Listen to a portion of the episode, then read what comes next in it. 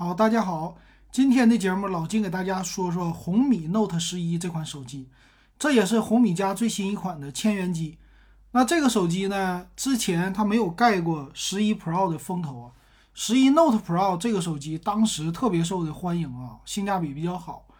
那这个 Note 十一到底怎么样啊？他们家现在系列我已经快分不清了，有红米十一、红米 Note 十一。哎，红米 Note 十一 Pro 啊，这个名儿实在太多了。那先来看，它毕竟是 Note 系列，Note 系列就是比较的大。那我们先来关注它这个机型有什么特点啊？第一个是处理器的升级。那官方说呢，处理器用的是天玑八幺零的处理器，这个处理器并不是什么高端的，它主打的就是中低端。再往下还有是天玑的低一些的，但是现在基本上各家都是拿天玑的八百系列当他们一个千元机的芯片。那再有就是性能，它的提升呢是微乎其微啊。他们家官方说了，我的天玑八幺零跟天玑七百比，性能提升高级百分之五，哎，GPU 提升百分之十，这简直啊就没啥意思，那 升到那么大了，提升才这么点儿。这个就是报了一个寂寞啊，那么它支持呢双五 G 的网络，说是双卡双待。同时我们也能看到这个机身呢，在正面它采用的是一个极点屏，在正中间这个摄像头属于一个挖孔。那在背面呢，它其实看起来还挺好看的啊，就是和最新的 Note 十一 Pro 系列的非常像，有一个大的摄像头啊，另外呢有两个小摄像头来占位置。但是呢，给你离远了看，背面呢又简洁，摄像头显得又多，好像有五个摄像头一样啊。就这个颜值还是挺不错的。那屏幕啊，官方说也升级了，用的是九十赫兹的六点六英寸高清的屏幕，但是更多的功能就没有说了，也可能呢不是 AMOLED 屏。那充电呢，三十三瓦的充电，那这个还行吧，三十三瓦只能算是千元机的水平了，说是六十二分钟。充到百分之百的电量，一会儿详细参数啊，咱们再看。那电池呢，用的是五千毫安的电池，三十三瓦五千毫安用了一个点充满，这个你可以正常打游戏啊，干嘛的还是挺够用的啊。扬声器叫立体声双扬声器，啊有两个，但正面来看这机型的大下巴两边的宽都不小，但是还行吧，毕竟屏幕呢是一零八零 P 的。那玩游戏呢，也有一个叫 X 轴的线性马达，机身的存储呢，说是最大一百二十八 G 啊，还能用 TF 卡来扩展啊。这扩展卡一般来说一百二十八 G 够用了，不用再装扩展卡了。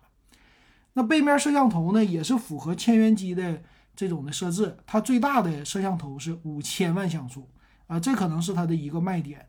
再有呢。后边还有一个超广角是八百万像素，嗯，这两个基本上给你抛掉了一个两百万像素的副摄，啊，所以后边是两个摄像头。我刚说的说占位子，嗯，它这个占位子占的有意思，拿贴纸占位子哈，整的圈儿多，实际就俩摄像头，啊，这个有点意思啊。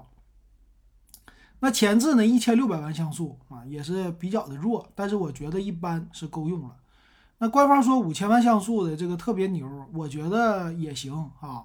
之前的四千八百万、五千万，这五千万肯定是里边的底呀这些的芯片、感光芯片换了一些的。那至少它这个主摄是一个升级。作为一个千元机来说，这个照相是完全够用了，发个朋友圈啊，或者平时给别人拍一些照片啊都可以的。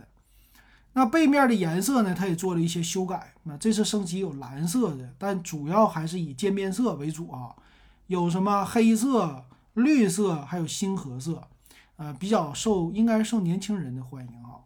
另外再有就是小金刚的特质了啊。别的方面呢，它有一个 HiRes 认证，啊，支持三点五毫米的耳机接口，还有一个侧边的指纹和红外感应。红外这个呢，现在只有小米家有了，别人家谁都已经抛弃了。哎，那这小米也是挺厉害的啊，一直能坚持。那 Note 十一啊，看一下它最低配是四个 G 内存，四加一二八，那就是存储最次都是一百二十八 G 起了。但是四个 G 内存，我觉得你就不要选了，没啥意思，实在是内存太小了，用起来会卡，存储再大都不行。那内存呢，用的是 LPDDR4X 的内存，存储 UFS 二点二的，作为千元机来说是够的。内存有四个 G、六个 G 和八个 G。我觉得八加一二八是最低配，你买这个。那它的厚度呢？八点七五毫米，重量一百九十五克。呃，看厚度和重量来说，它其实作为千元机，我觉得还算是薄的，因为人家给你的是五千毫安的电池啊。屏幕呢是用的没说是 AMOLED 啊，官方也没说是 LCD，九十赫兹的六点六英寸啊，全高清。这全高清，呃，看起来没任何的问题的。那天玑八幺零呢，也是算是中端的中端的处理器啊。呃，Type C 的接口保留了三点五毫米的耳机接口，然后摄像头呢，刚才已经说过了，那它能拍的视频啊，最大是一零八零 P，四 K 不支持，但是现在拍个 Vlog、刷个抖音呐，拍个抖音这些都够了，那毕竟价格便宜哈。作为五 G 的手机，支持双频的 WiFi，蓝牙五点一，啊，剩下的东西就没啥了，没啥可说的了，也送一个手机保护壳。然后看售价，现在已经过去双十一了，它的售价呢分为几种，四加一二八的是一千一百九十九，不值得买；六加一二八的一千二百九十九，就多了两个 G 内存，贵了一百块钱。最次你买个六加一二八，然后八加一二八的是一千四百九十九，这价格就有点贵了。八加二五六就不用看了啊，它卖的是一千六百九十九，这个价格啊，你买它，那你肯定是被坑。所以这个机型呢，你唯一能看的就是六加一二八，我觉得连八加一二八都不要上。为啥？可代替的品牌还是比较多的。那跟他们家自己的上一代就是 Note 十比，它到底更新了什么？首先就是外观，那其次呢？其次我觉得它就也是更新了一个寂寞。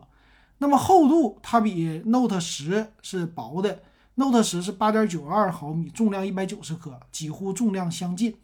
屏幕呢，它比 Note 十，呃，这个是大了零点一英寸，也是九十赫兹的刷新。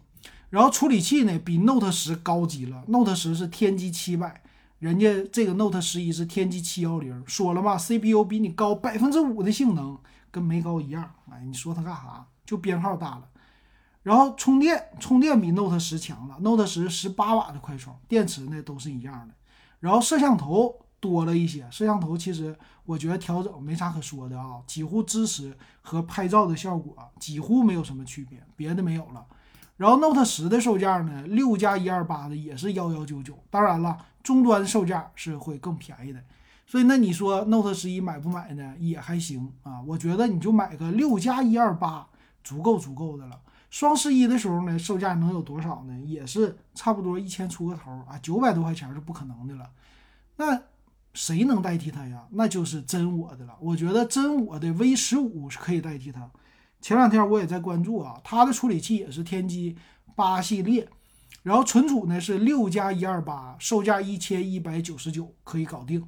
但是那个呢，整体的素质方面，它的充电更强，充电是五十瓦。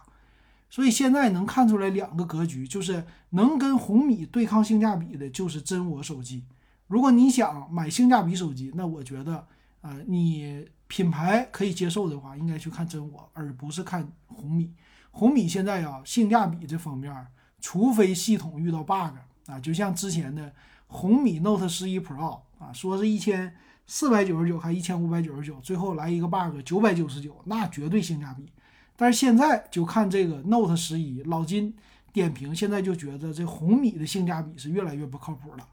所以我不太推荐这个手机，但是没办法，这个价位你可选的现在并不多，性价比高的，所以我觉得应该去看真我。要是我买，我肯定首选真我了。行，今天咱们就说到这儿，感谢大家的收听还有收看。